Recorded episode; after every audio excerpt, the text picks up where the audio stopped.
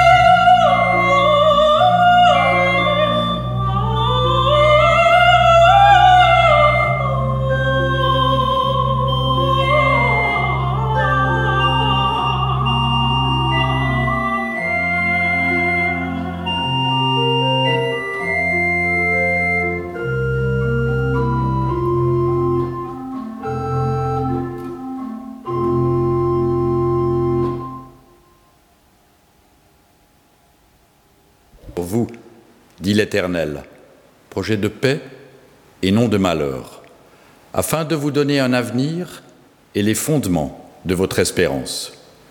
Si vous m'invoquez, vous pourrez avancer.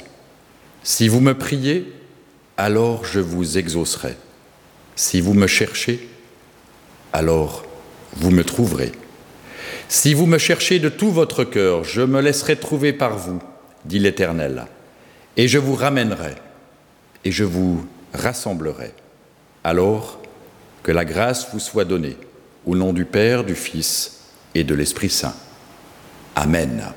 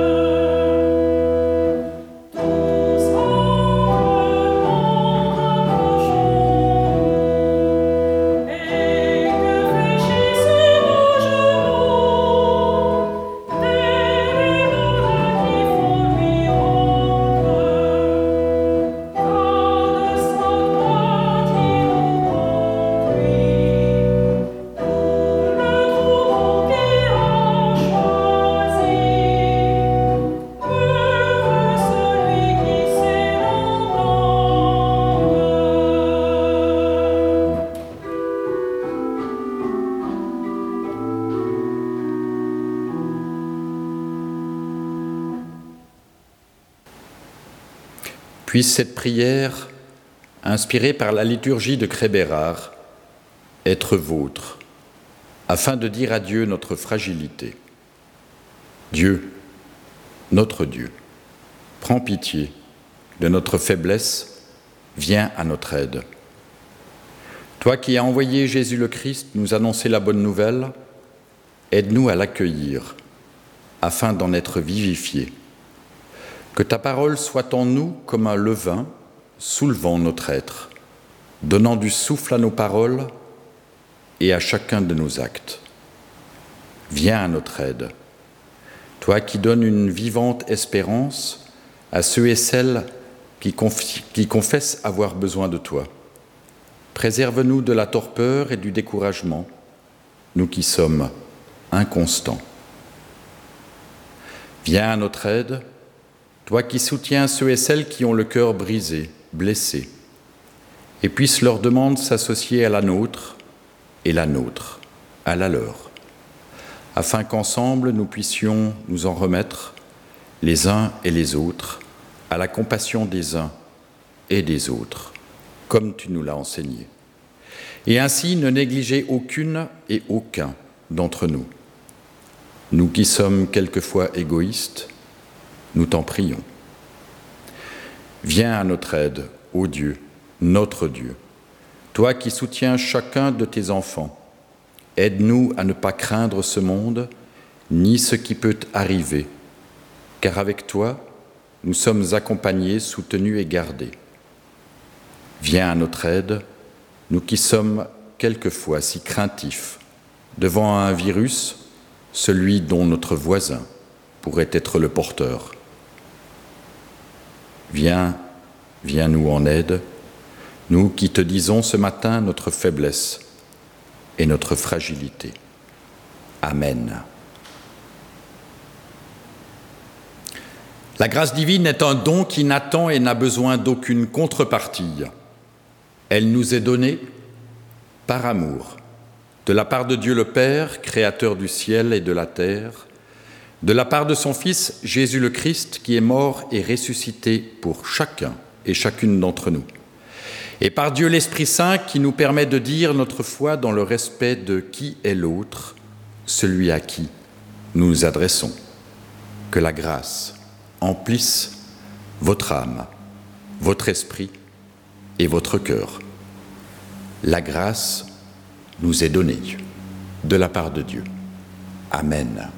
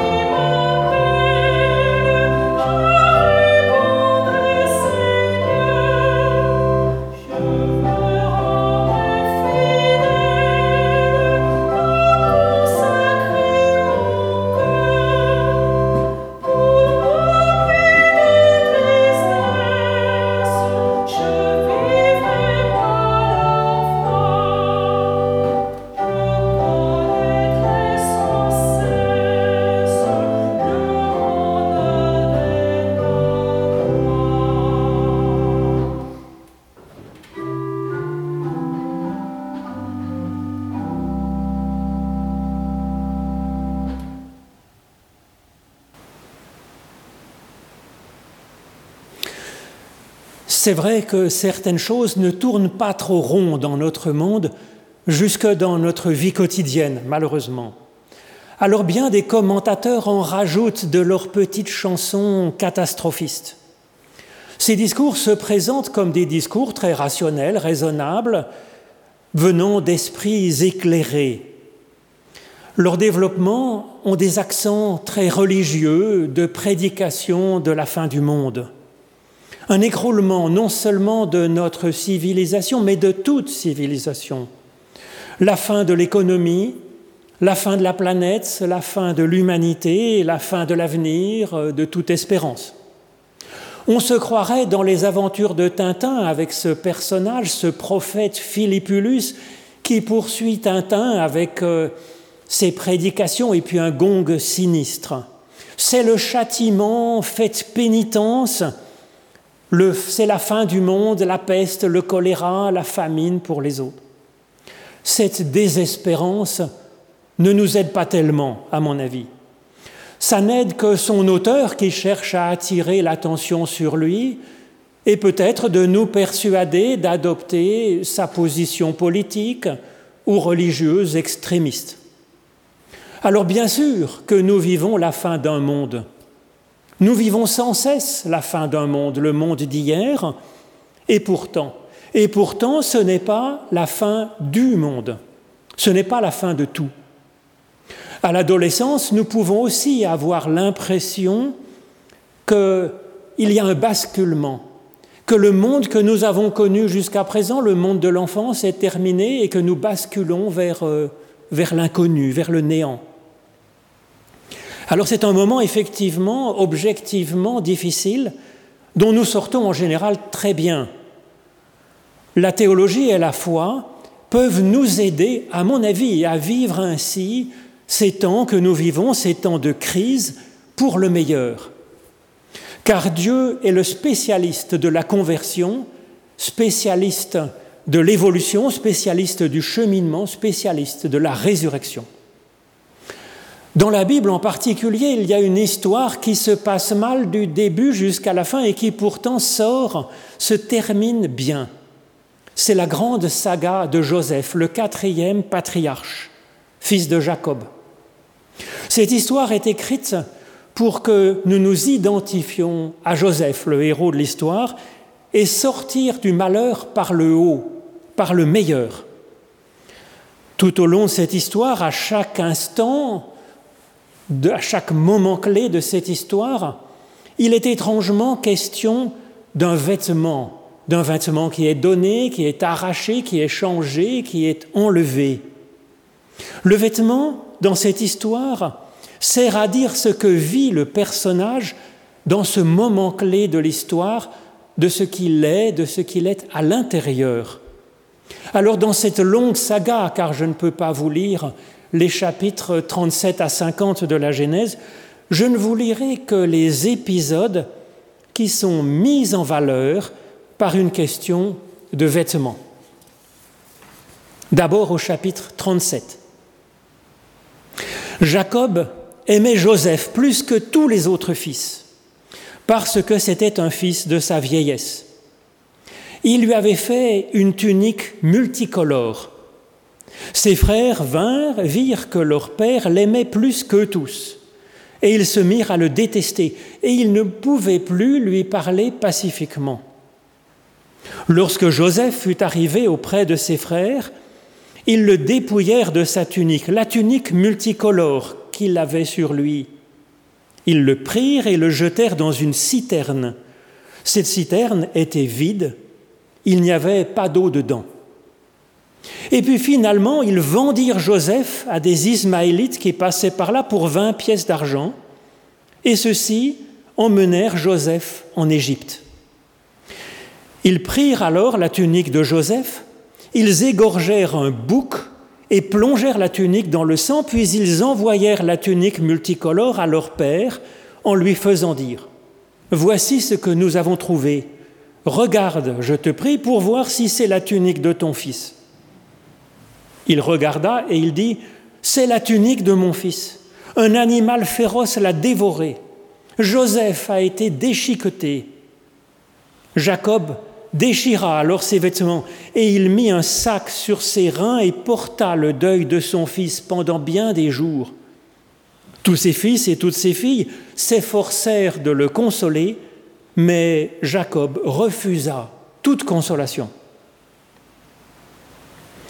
Alors ensuite, au chapitre 39, Jacob, Joseph est donc au service de la maison de Potiphar. Il est esclave dans cette maison et il se débrouille assez bien. L'Éternel fut avec Joseph. Celui-ci réussissait à tous égards. Il était dans la maison de son maître égyptien. La femme de son maître leva les yeux vers Joseph en disant Couche avec moi. Il refusa et dit à la femme de son maître mon maître m'a confié tout ce qui lui appartient.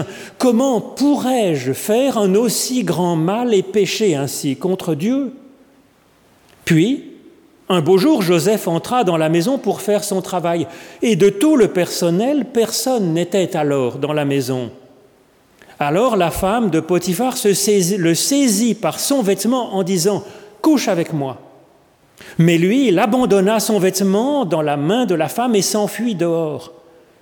Elle posa alors le vêtement de Joseph auprès d'elle, jusqu'à ce que son maître rentre à la maison, et alors elle lui dit, L'esclave hébreu que tu nous as amené est venu vers moi pour s'amuser de moi, et comme je me mettais à crier, il a abandonné son vêtement auprès de moi et il s'est enfui au dehors. Alors le maître de Joseph le fit arrêter et le fit mettre en prison, là où ils étaient enfermés avec les prisonniers du roi, et Joseph resta là, en prison. Ensuite, je vais vous lire au chapitre 41. Joseph se montra clairvoyant et excellent gestionnaire. Il a été sorti de prison par Pharaon et voici ce qui se passe à ce moment-là. Pourrions-nous trouver un autre homme comme celui-ci qui a en lui vraiment le souffle de Dieu? Le Pharaon dit à Joseph, Puisque Dieu t'a fait connaître tout cela, il n'y a personne qui soit aussi intelligent et aussi sage que toi. C'est toi qui seras maintenant l'intendant de ma maison. Et de tout mon peuple, ils dépendront de tes ordres. C'est seulement par le trône que je serai plus grand que toi. Le Pharaon dit à Joseph, Regarde, je te nomme intendant de toute l'Égypte. Et le Pharaon retira de son doigt la bague à cachet et il la mit au doigt de Joseph. Et il le fit revêtir d'habits de lin fin et il lui mit un collier d'or autour du cou. Et puis enfin, je vais vous lire dans vraiment la fin de l'histoire au chapitre 45 puis au chapitre 50, quand finalement il y a comme une réconciliation de Joseph avec ses frères. Joseph donna à ses frères des habits de fête. Joseph leur dit, Soyez sans crainte. En effet, suis-je moi à la place de Dieu? Vous aviez formé le projet de me faire du mal.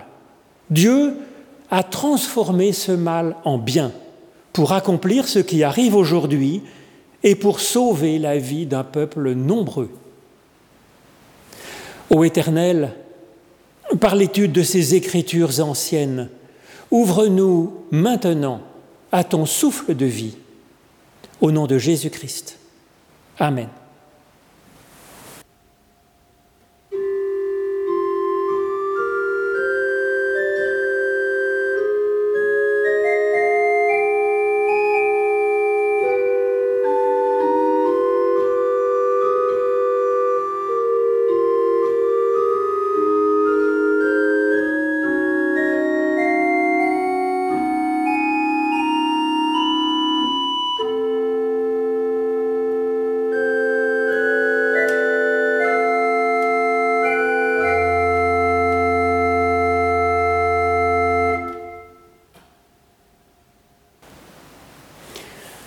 Premier épisode, Jacob fabrique une tunique spéciale pour Joseph. Joseph n'a rien fait de bien de pour mériter cette reconnaissance.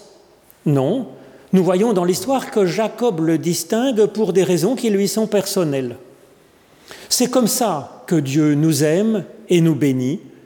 C'est ce que nous dit l'évangile du Christ. Donc rien à craindre, c'est uniquement par grâce que Dieu nous aime et nous bénit. Et puisque cette saga de Joseph parle de la traversée du malheur pour entrer dans la vie bonne, il me semble intéressant de noter que la première question exposée soit celle de la reconnaissance de la dignité de la personne. Le philosophe Hegel, il avance que le désir humain le plus impérieux est celui de la reconnaissance de la dignité de la personne. L'histoire de Joseph commence sur cette question-là, effectivement, symbolisée par le vêtement de prince et de prêtre que Jacob fabrique pour Joseph et qui lui remet en propre à lui, Joseph, et pas aux autres. Les autres frères, bien sûr, fulminent, et cela nous semble assez naturel. Et c'est bien là le problème. Tous les frères ont bénéficié chacun à leur façon, d'une certaine reconnaissance de Jacob, puisque chacun a reçu son nom propre, en particulier par, Jacob. Mais avec cette tunique, Joseph est reconnu comme au-dessus des autres, d'une certaine façon. Cela montre que le premier des grands malheurs que nous avons à surmonter hein, dans ce monde, c'est que nous ne cherchons pas seulement à être reconnus pour ce que nous sommes, personnellement, à l'intérieur de nous-mêmes, ni même seulement par nos actes, mais nous avons soif d'être reconnus comme supérieurs aux autres. Il suffirait de saisir simplement notre propre valeur en elle-même, et comme ça nous apprécier nous-mêmes à notre juste valeur. Mais c'est vrai que pour arriver à nous reconnaître nous-mêmes comme étant dignes et comme étant valables, nous avons besoin souvent de la parole d'un autre, de la reconnaissance d'une autre personne extérieure à nous. Alors nous avons au moins la reconnaissance de Dieu, c'est ce que nous dit ce texte. Et puis, nous avons besoin, si possible, de la reconnaissance d'une personne ou de quelques personnes qui nous aiment, qui nous apprécient, comme dans cette histoire, Jacob apprécie en particulier chacun de ses enfants d'une façon propre. Mais souvent, cela ne nous suffit pas et nous exigeons d'avoir cette reconnaissance en étant au-dessus des autres. Nous le voyons dans cette histoire où cela rend les frères furieux, furieux de rage, fous, que Joseph soit d'une certaine façon au-dessus d'eux. Alors il faut dire que Joseph manifeste bien naïvement sa supériorité à ses frères. Et effectivement, cette histoire est ainsi bien mal partie. Le philosophe genevois Rousseau, il nous dit que quand nous vivons ainsi à travers le jugement des autres, attendant du jugement des autres pour nous apprécier à notre juste valeur, c'est une corruption de l'amour de soi, qui est normal et bon, en amour propre, en amour mal placé. Nous cherchons alors à être reconnus par l'opinion des autres, nous cherchons la domination sur les autres. Et du coup, notre désir de reconnaissance, qui est profondément humain et normal, a tendance à tourner à la catastrophe nucléaire. Les frères, ils arrachent à Joseph sa robe multicolore, ils la souillent, ils la trempent dans du sang de bouc, et avec cela, ils font passer un message à Jacob, disant, montrant que leur fils préféré est réduit à néant. Et ils espèrent ainsi eux-mêmes être mieux reconnus par leur père Jacob. Et en fait, on voit que ce n'est absolument pas le cas. Jacob est inconsolable. Bien sûr, Jacob déchire son propre vêtement en symbole du fait que Jacob est lui-même déchiré par la perte de son fils. Et donc ce stratagème qui consiste à chercher à écraser les autres en pensant à augmenter notre propre valeur, notre propre dignité, c'est un échec. Alors comment vaincre ce premier grand malheur qui est la maladie de l'humanité, notre maladie, notre désir d'être reconnu au-dessus des autres Joseph, on le voit ici, notre héros de cette histoire, Joseph n'a pas un mot pour écraser ses frères alors qu'ils l'ont dépouillé, ils l'ont enfermé, ils l'ont descendu dans cette citerne vide, sans eau, symbole d'une sorte d'enfermement et de manque de bénédiction de Dieu. Mais Joseph sait que c'est inutile de massacrer, de mépriser, d'injurier les autres, et que malgré tout ce que pourraient faire les autres, tout ce qu'ils pourraient faire, tout ce qu'ils pourraient dire, sa propre valeur n'est en aucun cas atteinte en réalité, car la robe multicolore n'était que le symbole de sa propre valeur, mais sa propre valeur à lui, elle est intérieure. La bénédiction de Dieu, elle demeure, même s'il n'y a plus la robe multicolore. Et il a intégré cela, il a intégré aussi la reconnaissance de son Père intérieurement, et donc il n'a plus besoin de la robe multicolore. Alors oui, c'est bien embêtant de subir les jalousies, les méchancetés, les injures, les trahisons des autres. C'est bien embêtant, mais sans plus. Ça n'atteint pas notre vraie valeur. C'est intérieurement que nous garderons notre estime de nous-mêmes. Alors comment faire? C'est facile à dire, mais comment faire? Ben, C'est un travail avec la lucidité, avec la connaissance de soi, avec le fait d'intégrer l'amour dont nous sommes aimés, avec la foi aussi, recevant directement dans la spiritualité cet amour fou de Dieu pour nous, et donc la conscience de notre infinie valeur, et puis la conscience de la valeur des autres aussi autour de nous. Que certains soient plus riches, que certains aient le plus de pouvoir que nous, que certains aient plus d'intelligence, plus de dons artistiques peut-être, cela donne seulement certaines responsabilités aux uns et aux autres, mais ça n'enlève rien à notre propre valeur. C'est ce que nous verrons dans la suite de l'histoire de Joseph, où cette valeur qu'il a reçue, il va la mettre simplement au service des autres. Alors ses frères, ils resteront jaloux, méfiants, menteurs, mais c'est leur problème. Joseph passe au-dessus de ça. Joseph, lui, à la fin de l'histoire, on l'a vu, il va les habiller d'habits de fête. C'est là encore comme un signe de reconnaissance de ses frères.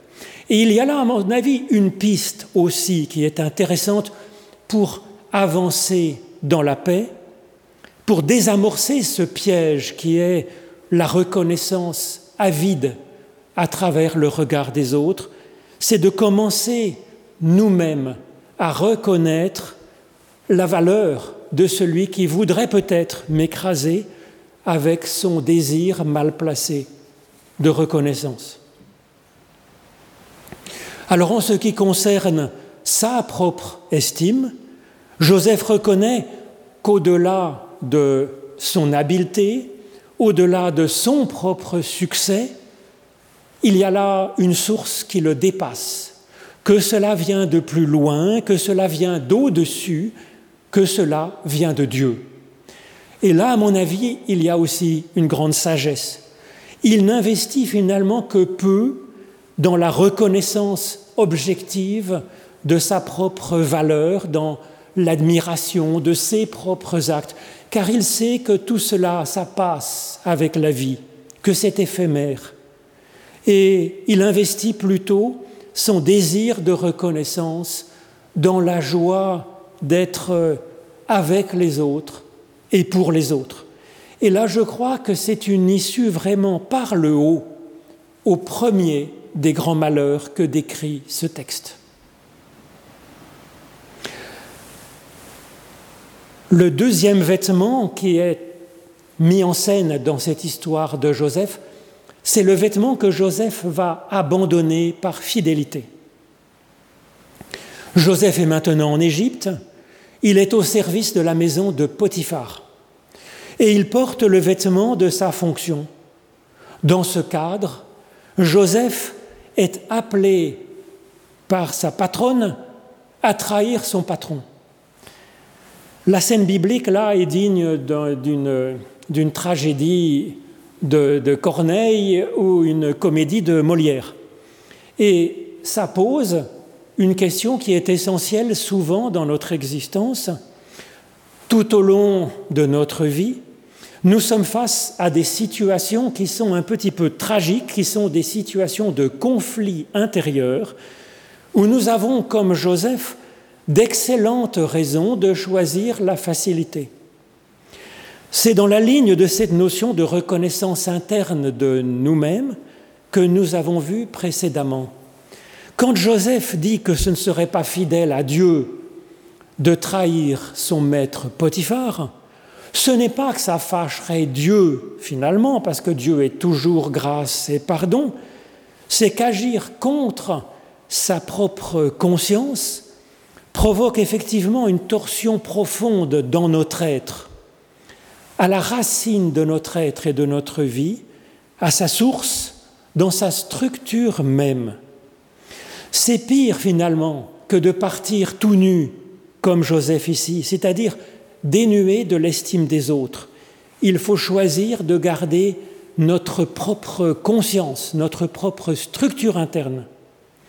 Alors voilà comment Joseph avance à travers les malheurs, à travers les revers, les trahisons, en étant fidèle à Dieu, vivant à l'intérieur de lui-même en étant fidèle à lui-même qui a été mis en vie, qui a été mis debout par Dieu. Et puis ensuite, advienne que pourra. À ce moment-là, les fondamentaux sont bons et ça va aller pour le meilleur. Comme le dit Jésus dans l'Évangile, que servirait à un homme de gagner tout le monde s'il perdait son âme? Que donnerait un homme en échange de son âme? Un autre philosophe, Emerson, cite cet épisode où Joseph abandonne son vêtement, c'est dans un essai appelé La confiance en soi. Emerson dit qu'il est bon de lâcher notre conformisme et de lâcher notre cohérence, c'est-à-dire conformisme aux opinions des autres et cohérence à ce que nous étions hier. Savoir lâcher cela aux mains de la prostituée qui nous attire dans son désir éphémère. Peut-être que cela fâchera les autres, effectivement, d'autres personnes autour de nous, que nous pensions librement, différemment de la foule, de la masse. Et peut-être que ça les fâchera aussi que nous changions, que nous évoluions, que nous changions un peu dans notre façon d'être et de penser. C'est possible. Mais là encore, nous touchons à l'essentiel, essentiel dans cette relation intime entre notre personnalité profonde et puis le souffle divin. À ce propos, Emerson signale que le moment qu'il préfère dans le culte, plus même que la prédication qui l'intéresse par ailleurs, c'est le moment, nous dit-il, où il est seul dans l'Église, vide et silencieuse, avant même le début du culte avec cette attente calme et pure, avec la prière simple où l'on existe devant Dieu par le fait même qu'il nous reconnaît comme son enfant bien-aimé. Et cela nous aide effectivement à devenir libres, libres d'être nous-mêmes. Pour cela, à la base, cela demande d'avoir saisi par l'Esprit, par le souffle de Dieu, que nous sommes dignes d'être nous-mêmes et que ce nous-mêmes est un nous-mêmes, un être en évolution, appelé à innover, à apporter du neuf dans le monde. Cette conscience, elle va nous aider ensuite à avancer face aux problèmes, aux aléas de l'existence, mais aussi dans cette sorte de soupe de catastrophisme ambiant qui chercherait à nous désespérer. Prendre confiance en nous, y compris dans notre capacité à progresser. Le monde a besoin de nous pour vaincre le malheur présent. Il n'a pas besoin d'une marionnette manipulée par l'opinion et par les autres.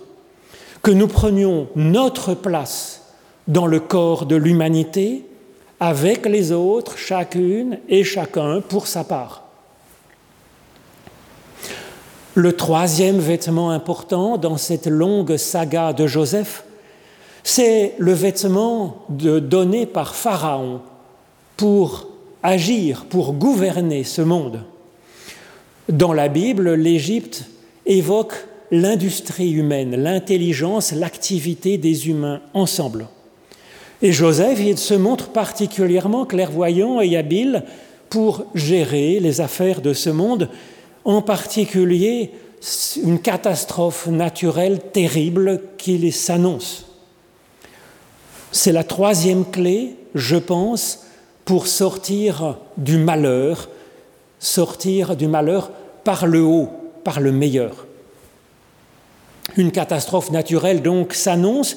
Joseph, il l'aperçoit, il l'anticipe, il se prépare lui-même et les autres autour de lui, il gère, il unit tout le monde dans une avancée commune dont l'ensemble pourra profiter.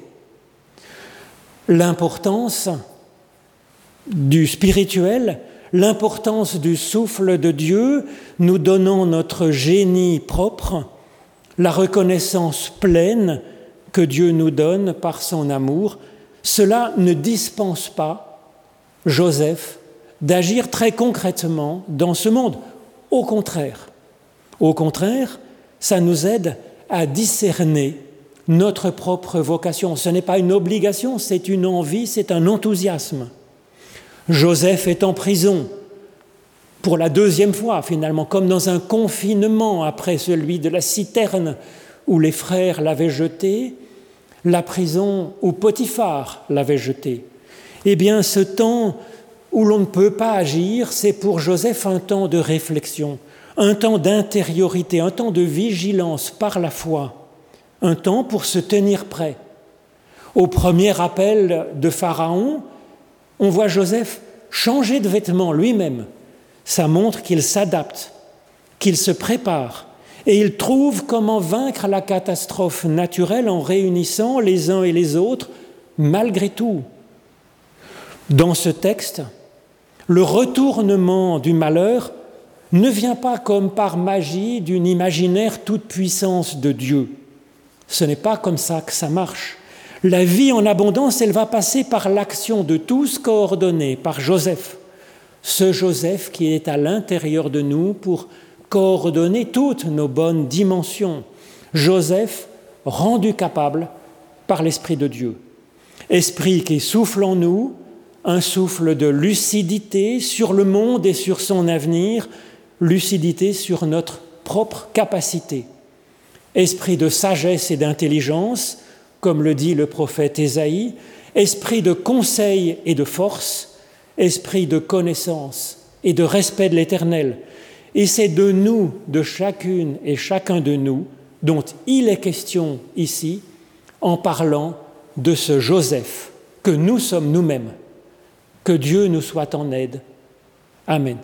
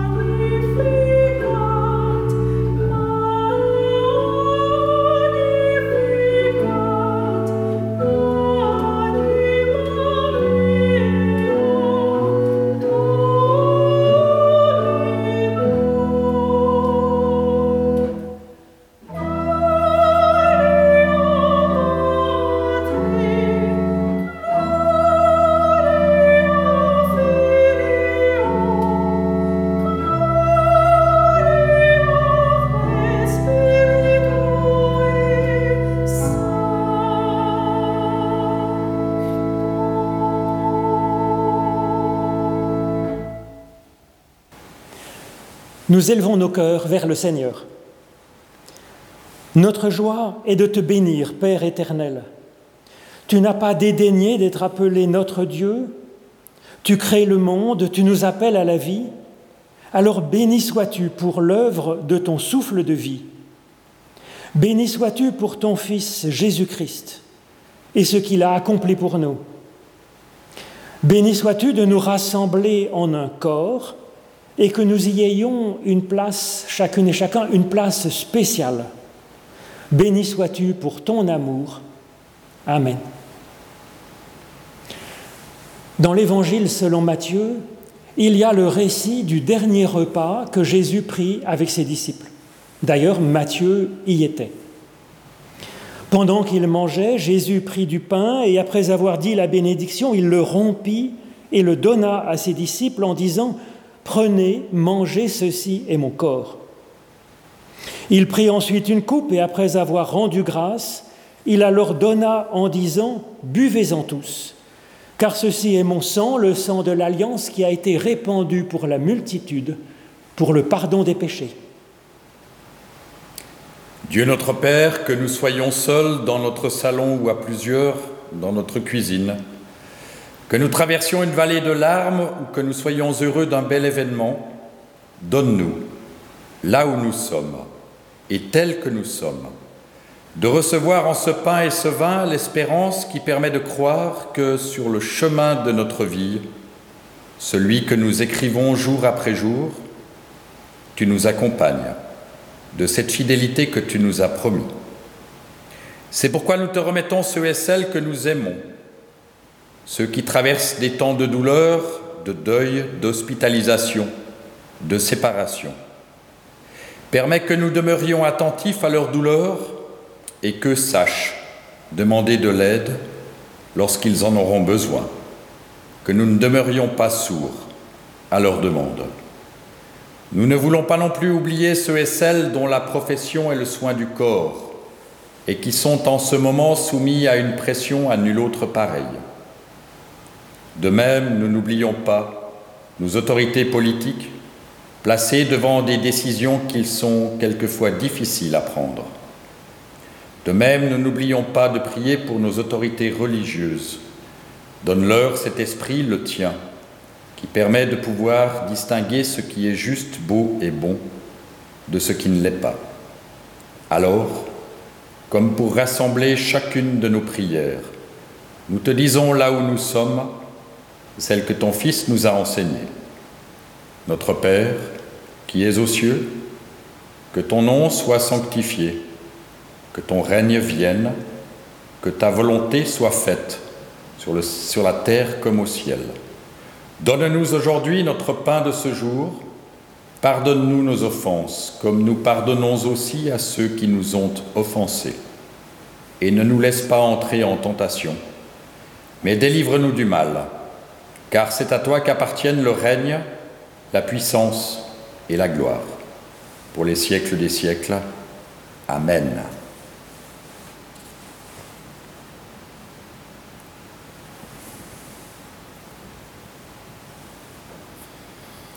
le pain que nous rompons est communion au corps de notre Seigneur qui a été rompu pour chacun et chacune d'entre nous.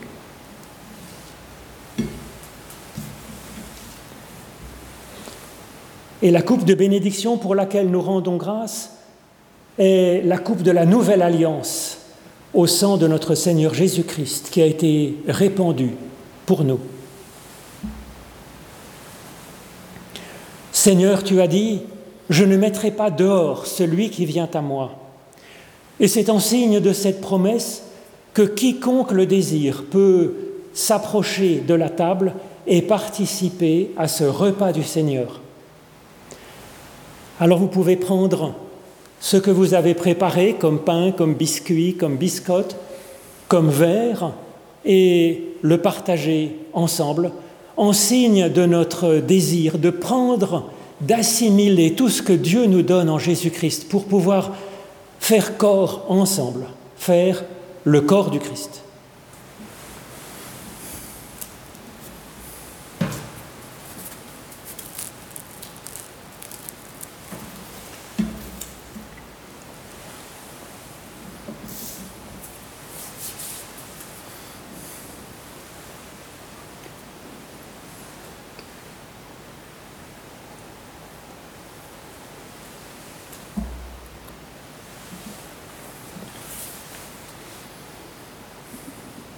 Et nous vous invitons, là où vous êtes, à la prière.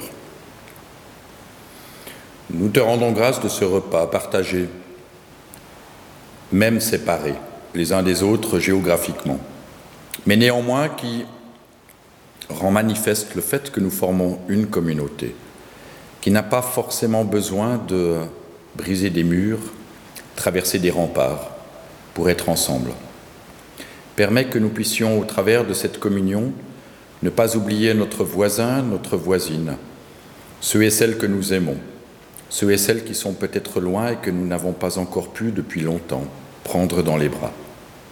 Cette communion que nous avons pris, le pain et le vin, ce sont aussi des signes d'espérance, ce qui rend manifeste le fait que nous croyons, nous croyons en toi, nous croyons que les demain, notre demain, nos demain, nous les écrirons, peut-être distingués ou séparés les uns des autres, mais néanmoins ensemble, parce que de cette manière, formant une communauté. Nous te rendons grâce pour ce temps que nous avons pu prendre ensemble, pour l'édification qui est la nôtre, celle que nous avons pu entendre, dont nous avons pu bénéficier à propos de la prédication de Marc. Nous t'en rendons grâce et te remettons non seulement nos vies, mais aussi celles de ceux et celles que nous aimons, et même des autres. Amen.